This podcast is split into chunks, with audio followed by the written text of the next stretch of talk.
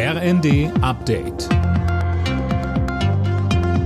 Stündlich neu. Auf den Punkt informiert.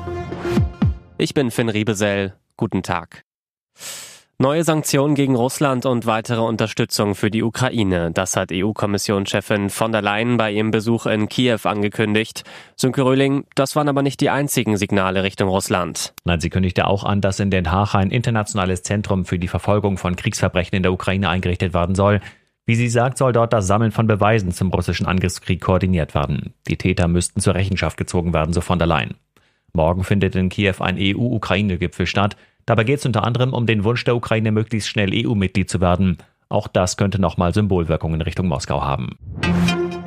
Seit heute ist Schluss. Auch im Fernverkehr der Bahn gilt nun keine Maskenpflicht mehr. Fabian Hoffmann berichtet. Gesundheitsminister Lauterbach sagt, die aktuelle Pandemielage lässt das zu. Viele Menschen sind geimpft, die befürchtete Winterwelle ist bislang ausgeblieben und neue gefährliche Virusvarianten sind nicht in Sicht. Im Nahverkehr war die Maskenpflicht in den einzelnen Bundesländern in den vergangenen Wochen schon nach und nach gefallen bzw. fällt jetzt. Experten raten aber weiter dazu, einen Mund-Nasenschutz zu tragen, auch wenn es keine Pflicht mehr ist.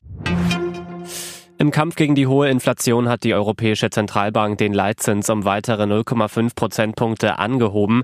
Heißt, Geschäftsbanken müssen jetzt 3 Prozent Zinsen zahlen, wenn sie sich Geld bei der EZB leihen.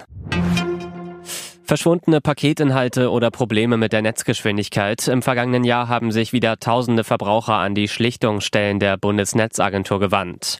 Im Bereich Telekommunikation stieg die Zahl der Beschwerden um rund 47 Prozent im Vergleich zum Vorjahr. Alle Nachrichten auf rnd.de